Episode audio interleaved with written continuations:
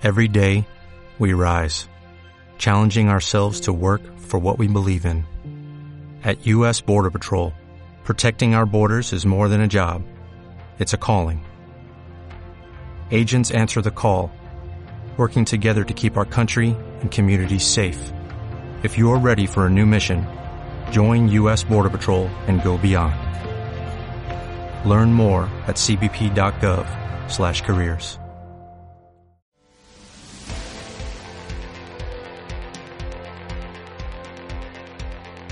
Después de un largo impas, unas largas vacaciones que no fueron vacaciones, hemos vuelto.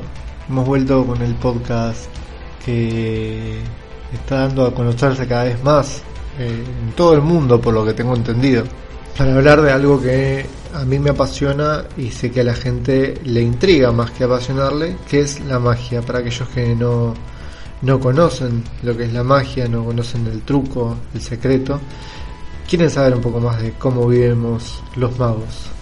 Hoy es una emisión especial, ya que vamos a dedicarle toda esta emisión a una sola persona. Una sola persona que lamentablemente ya no está más en esta dimensión, porque físicamente nos dejó, pero dicen que cuando uno plasma sus ideas eh, es, vive para siempre, ¿no? Cuando uno deja, deja algo, sus ideas van a, van a vivir para siempre. Este es el caso de Ricardo Raucau, eh, nunca supe bien cómo se pronuncia, yo siempre lo llamé por su nombre, Ricardo. Pocas veces me animaba a decirle con su nombre artístico porque, no sé, porque siempre me respeté a todos los artistas por el nombre porque creo que su nombre es, algo muy importante. Más conocido en el mundo artístico como, como Fantasio. Fantasio fue alguien increíble en la magia, aportó muchísimo para lo que es la magia. Lamentablemente falleció el día 30 de octubre en Miami. Nos dejó, nos dejó en cuerpo. Su cuerpo dejó este mundo, pero él va a seguir estando. Un conocido mago a nivel mundial fue Ricardo Fantasio. Vamos a llamarlo Fantasio. Para la gente, los amigos le decían Fanta, ya directamente, no nada que ver con la gaseosa y su fama mundial, bueno, se debe a sus presentaciones eh, y a la calidad artística. Imagínense en un mago, que lo, ¿cómo se imagina un mago? Era el típico mago de frac, disfrazado, de, disfrazado no, caracterizado como mago, con frac, elegante. Era un mago, era uno de los primeros magos. Nació en 1936, fue mago desde joven y él solo se a hacerse mago caradura, digamos, que es, dijo en un bar de que era un mago muy conocido y así empezó a hacer hacerse conocido. En Uruguay creo que empezó. Y poco a poco fue, fue creciendo y sus ideas, tuvo tantas ideas buenas que decidió empezar a, ponerse en práctica. Él creó muchos efectos, ¿sí? seguramente alguna vez para el público que no es mago, eh, habrán visto trucos de él, de sus invenciones. Cada vez que vean un mago hacer aparecer un bastón, él fue el creador y el, el que originó todo eso. Fue un mago muy respetado, muy querido, más que nada era un buen amigo. Eh, me tomé el atrevimiento de preguntarle a varios varios colegas si podían decir unas palabras, si podían contarnos un poco más cómo era él, cómo, para que entiendan cómo, cómo era él como persona y no como, como mago, porque como mago se puede dejar, lo dejó plasmado en videos en, YouTube. Eh, y les voy a dejar primero con lo que dice Marcelo Isúa, campeón mundial de magia también por invención Marcelo, Marcelo Insúa, alias también, o alias no, en realidad su, nombre mago, Mr. Mr. Tango, perdón, que habla sobre Fantasio. Así que los dejo con, las palabras de Marcelo Insúa. Cuando era niño hubo dos magos que me llamaron la atención. Eh, uno era René, me acuerdo que cortaba la baraja una mano y hacía una publicidad con las boquillas minifusor. Y el otro era un mago que tenía el aspecto del mago, ese era el mago, que se había cortado las mangas del smoking y andaba por la tele haciendo magia sin usar las mangas. Ese es mi primer recuerdo de Ricardo, de Fantasio. Eh, luego lo conocí de grande, tendría yo 25 años cuando lo conocí, 26.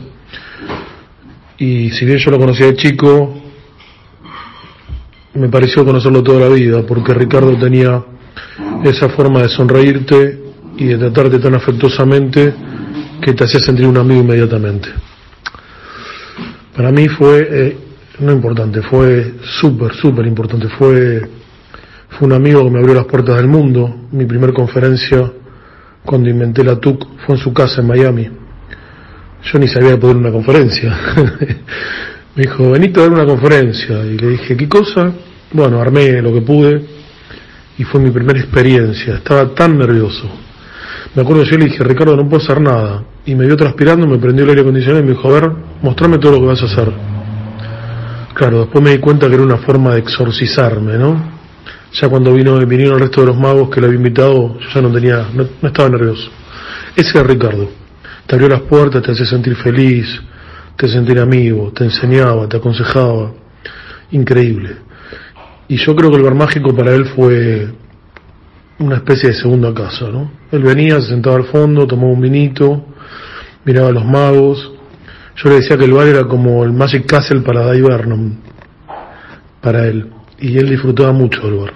Pasaba muchas, muchas épocas en el bar. Pero bueno, no era conmigo así solo, era con todo el mundo así. Él ayudaba a todo el mundo. Él creo que disfrutaba de ayudar. Y a veces no tomaba conciencia de lo grande que era. Eh, mi anécdota más feliz con él fue cuando hace un, dos o tres años en la legislatura de la ciudad me designó personalidad, personalidad destacada de la cultura. Y yo le pregunté si iba a estar en Buenos Aires y me dijo que no, que iba a estar en Miami. Pero cuando llegué al acto en la legislatura él estaba ahí, había venido para entregarme el premio.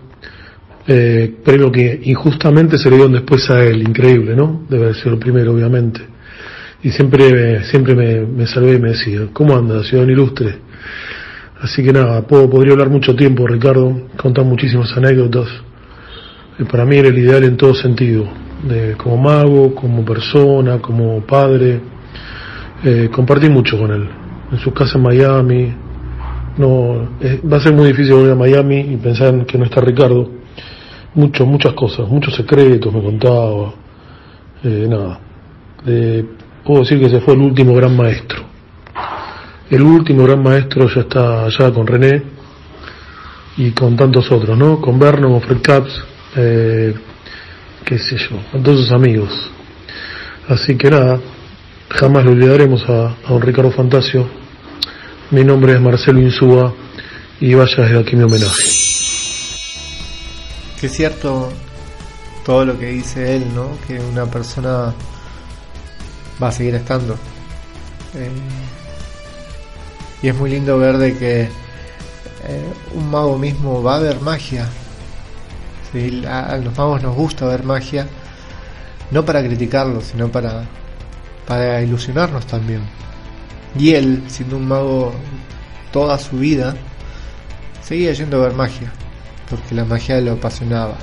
Era muy difícil no ir a un congreso, a una reunión, a una entidad mágica, a donde sea, y que no esté Ricardo. Estuvo siempre Fantasio en todos los lugares a donde ibas, siempre estaba Fantasio. Estaba como jurado, como invitado de honor, como sea, pero siempre estaba. Y vos lo veías caminar por los pasillos, por los lugares, siempre se prestaba por una foto. Yo tengo mi foto con Fantasio, obviamente. Eh, y siempre estaba con una sonrisa. Eso me acuerdo siempre porque le gustaba estar en su ambiente que era el ambiente de los magos. Voy a contar una anécdota que una vez me pasó. Una vez estaba en un concurso de magia. Eh, y resultaba ser de que yo iba a participar. Me acuerdo que el presentador era Juan Salce y había un jurado, había tres personas de jurado. Eh, le pregunto al productor eh, quiénes eran el, jurado y me dice que era Ram Macaño, Jorge Faro y Quique Marduk. Pero estaban viendo porque había uno que no llegaba.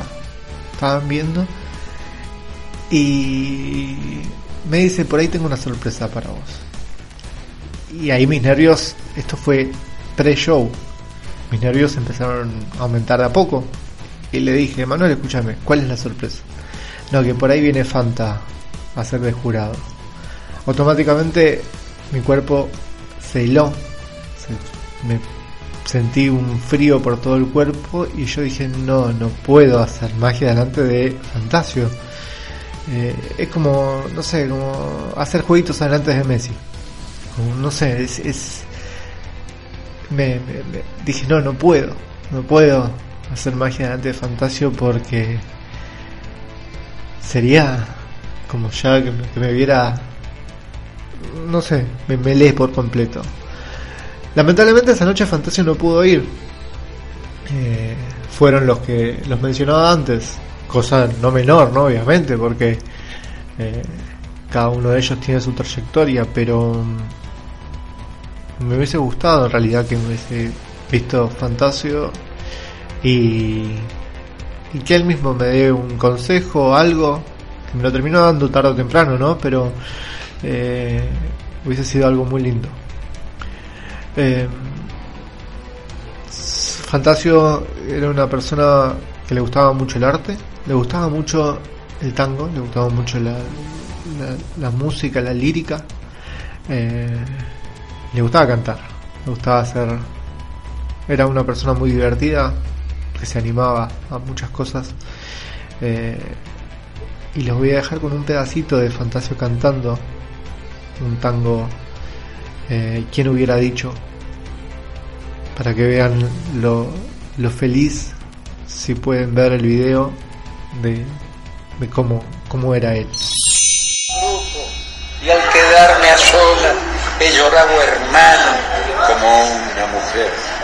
¿Qué cosas, hermano, que tiene la vida?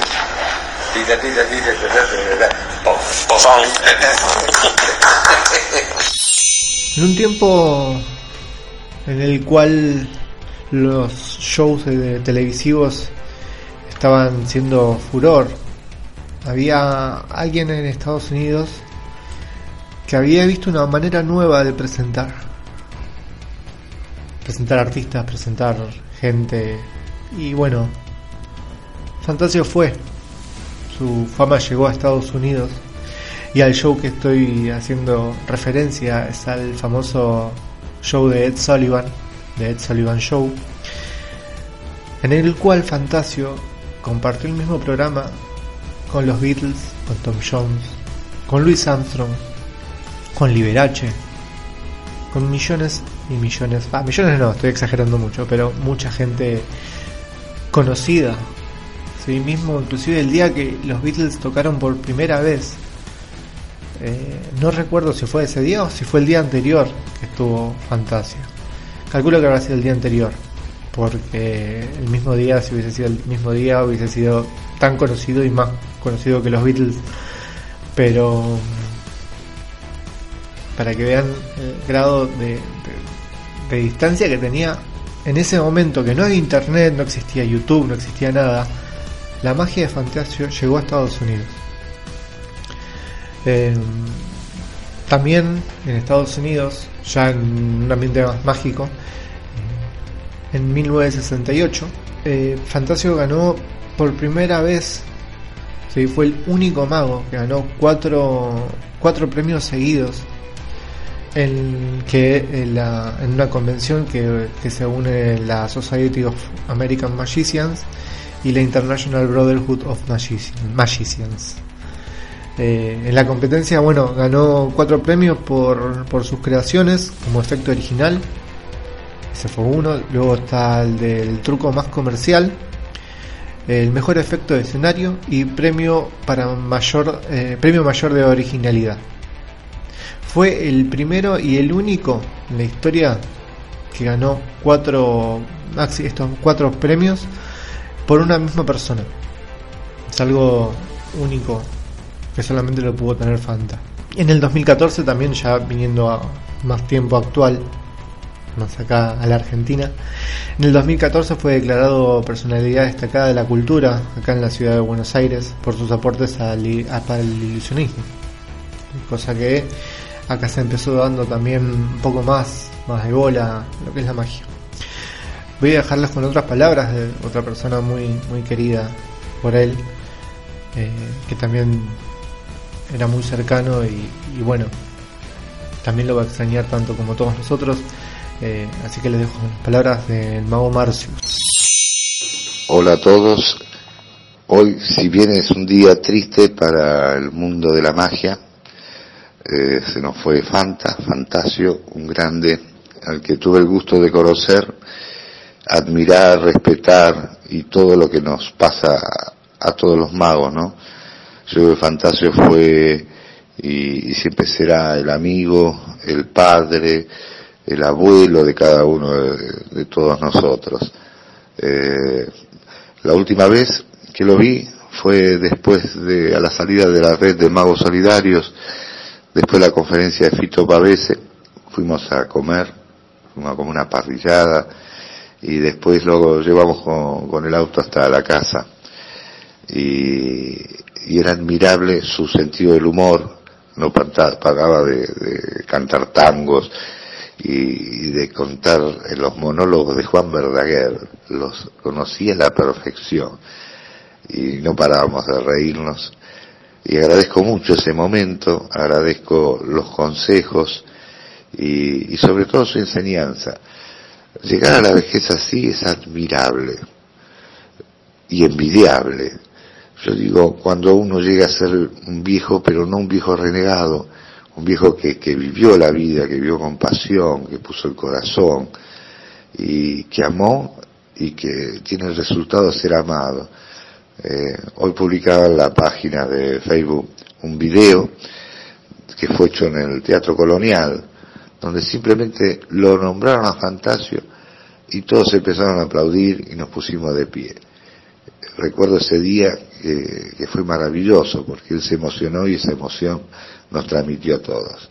Simplemente eso, decir a nombre de este maestro, el gran Fantasio, que Dios lo tenga en la gloria y gracias, gracias por, por su ejemplo, un ejemplo maravilloso para todos nosotros. Abrazo grande para el mundo mágico. Cambiando un poco la orientación del programa, vamos a pasar con un par de temitas que no tienen nada que ver, vamos a dejar de lado un poquitito a Fantasio para hablar un poco sobre este podcast, el podcast que, estamos haciendo con mi amigo Leandro Menéndez, que lo voy a mencionar por más de que él quiera aparecer atrás y no, no aparecer en los títulos, es parte de este podcast. Quiero agradecerles a bueno, la gente de Argentina que nos escuchó, a la gente en España, increíblemente esto se escucha también en España, gente en Estados Unidos, y me llama mucho la atención que también nos escuchen en Japón y Alemania. Eh, esto es algo muy raro para mí que me estén escuchando tan lejos Así que bueno, eh, si pueden comentar, si pueden dejarnos su comentario eh, como sean, las mías las tienen. Eh, lo pueden hacer para ver de dónde nos escuchan y qué, cambiarían del programa. vamos a hablar también de, otro acontecimiento, no es que haya pasado ahora, sino pasó ya hace más de 100 años. El 31 de octubre de 1926 se conmemora también el fallecimiento de Harry Houdini, mago de Budapest, el cual más que mago se caracterizaba por sus grandes escapes. Fue mago, bueno, fue uno de los primeros, de los pioneros que, se dedicaba a esto, sí, a lo que es el escapismo. ¿Quién no conoce a Houdini, no? Houdini, yo menciono a Houdini, automáticamente lo, lo primero que se le viene a la mente a uno es una persona con un chaleco de fuerza colgado de una grúa. Lo hizo ese, esa, ese efecto, ese, esa ilusión, ese escapismo en realidad, lo hizo en millones de lugares, lo hizo en muchísimos lugares, eh, viajó por el mundo con eso. Pero también eh, lo que quedó mucho de él es una, una, una ilusión muy buena que se llama la metamorfosis, que es muy conocida, lo hacen muchísimos magos hoy en día. Él fue el, el creador de esa, de esa ilusión que se la describo brevemente. Eh, hay un baúl en el cual a él lo encadenan, lo atan, lo meten dentro de una bolsa, lo meten dentro del baúl, el baúl es encadenado, cerrado, y la asistenta se para arriba del baúl con una sábana, se tapa la asistenta como con una cortina y automáticamente, mágicamente aparece el mismo Harry Houdini afuera del baúl teniendo la cortina y cuando él se baja abre el baúl rápido, está la asistente adentro, maniatada, encadenada y adentro de la bolsa. Eh, un efecto muy bueno que dura minutos apenas eh, y es un hermoso efecto. Houdini siguió toda su vida con la magia, pero también se encargó de, de sacarle las máscaras a los mediums a la gente que decía que tenía poderes sobrenaturales, pero que jugaban con la, con la vida de la gente. ¿Cómo lo, cómo lo hizo? Bueno, tuvo un pequeño altercado con una medium que una vez le hizo una sesión de espiritismo para que hable con la madre. Le pasó un mensaje que le había dado la madre, pero Houdini le dijo que era imposible que le haya pasado ese mensaje porque la madre no habla inglés. La madre hablaba alemán, húngaro y un judío bastante raro, bastante una lengua ya perdida. Eh, y a partir de ese momento Houdini empezó, dijo que iba a desembarcar, desenmascarar a todas las personas que quieran eh, sacar provecho de, la, fe que de la gente, digamos. Eh, el 31 de octubre de 1926 muere Houdini de una forma bastante rara, que todavía no se sabe exactamente bien por qué fue. La teoría que más llega, la, más acertada, digamos, fue por una peritonitis. Luego de hacer un show eh, en el cual se exigía mucho corporalmente, físicamente, eh, el cuerpo de Houdini no resistió, terminó internado y luego de varios días eh, de estar internado decidió dejar de pelear. Sus palabras fueron estoy cansado de luchar, creo que esta cosa me va a vencer. Eso se lo dijo el hermano y bueno, el 31 de octubre en la madrugada fallece Houdini de 1926. Tema que se investiga porque supuestamente unos meses antes, el mes anterior, ¿sí? durante ese mes, una vez unos chicos, unos estudiantes se acercaron a él que estaba sentado y le dijeron si podía, si él tenía tanta fuerza físicamente como él decía que tenía, le, propusieron un reto, le dijeron si resistía tanto los golpes que, lo ponían en prueba en ese momento. Obviamente Houdini aceptó esto y el primer chico se ve que era un boxeador amateur, pero boxeador en fin, sabía cómo pegar, sabía dónde pegar. Y ya el primer golpe ya le, le hizo bastante mal. Después siguieron los golpes pero Houdini obviamente no, no dio el brazo a torcer, no, no se mostró, no mostró su debilidad. Ese primer golpe fue el que inició una inflamación en el apéndice y fue lo que luego derivó en la peritonitis que, que causó su muerte. Eh, esa fue la vida de un breve repaso en la vida de, de Houdini, Harry Houdini. Se dedicó también un par de cosas más durante la vida, pero bueno, no, no viene al caso se dedicó al cine un poco, apareció en un par de películas, escribió algunos guiones, eh, era muy fanático de la aviación. Eh, en ese momento, en 1926, la aviación era algo que estaba recién naciendo y era algo para, para sacarle mucho provecho y bueno, le atrapaba mucho el tema de la aviación. Esta fue la, el breve resumen de la vida de Houdini. Hablar de Fantasio es hablar de, sin duda, uno de los grandes, no de la historia argentina, sino de la historia mundial de la magia. Eh, tuve la suerte de conocerlo eh, bastante, poder charlar mucho con él. de los tipos más generosos creo que, que dio la, magia argentina al mundo. Eh, tuve el honor de que me dé el premio Fantasio eh, hace unos años, así que lo que tengo para decir de Fantasio es gracias, gracias querido Ricardo por haber aportado tanto, por haber eh, enaltecido la, el arte de la magia en todo el mundo y haberlo dejado en la historia. Eh, lo quiero mucho, quiero mucho a Fantasio, toda su historia, eh, y sin duda, una vez un amigo me dijo, cuando un artista es buena persona, eh, es mucho mejor artista. Y sin duda, con Fantasio queda clarísimo ese ejemplo. Fantasio era un excelente tipo, eh, no hay nadie que pueda decir lo contrario, y, era un excelentísimo artista. Así que, querido Ricardo, gracias, loco, por todo lo que nos diste y nos seguirás dando. Qué lindas palabras que dicen toda la gente sobre Fanta. La verdad es algo muy lindo y lo que dice Radagast, que lo escuchábamos recién, eh, tiene toda la razón del mundo. Eh, era muy querido, era muy querido por todo por toda la comunidad mágica y por toda la gente. Lamentablemente nos dejó forma física. No va a haber un momento en el cual se lo recuerde. No va a haber congreso en el cual no se mencione su, su nombre. Sea reconocido y ojalá, bueno, eh, ojalá perdure por los años todas sus todas las cosas que nos dejó él que seguramente van a ser va a ser así. Eh, se lo va a extrañar muchísimo. Va a ser muy raro ir a un congreso y no verlo. Desde acá, desde un podcast sobre magia, le, dedicamos este humilde homenaje eh, y decirle que lo vamos a extrañar, ¿no?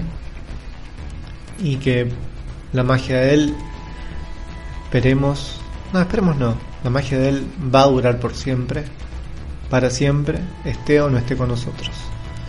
Los dejo, eh, espero que no haya tanto, tanta distancia entre el próximo podcast, que ya lo estábamos armando, pero bueno, sucedió esto y esto era algo que no, que no podía dejarse pasar.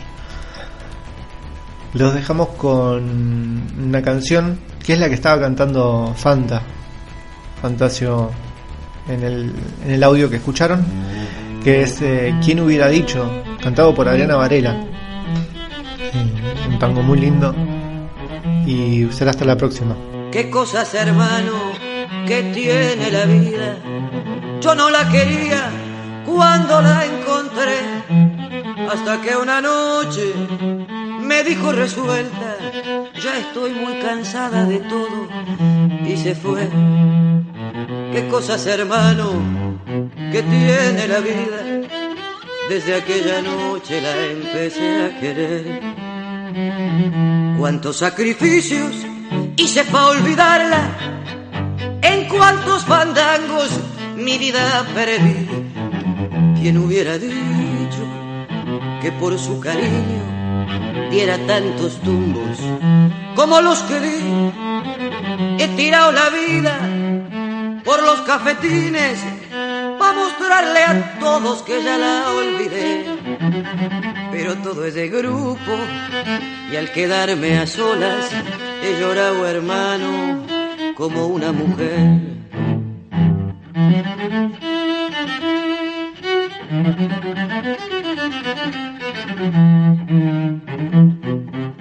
Dos años enteros la tuve a mi lado y nunca ni en sueños quererla pensé.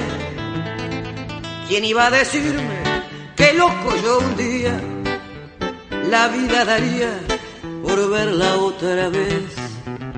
Qué cosas, hermano, que tiene la vida. Desde aquella noche la empecé a querer. Cuántos sacrificios hice para olvidarla. En cuántos fandangos mi vida perdí. ¿Quién hubiera dicho que por su cariño diera tantos tumbos como los que di? He tirado la vida por los cafetines para mostrarle a todos que ya la olvidé. Pero todo es grupo y al quedarme a solas he llorado hermano como una mujer. Qué cosas hermano que tiene la vida desde aquella noche la empecé a querer.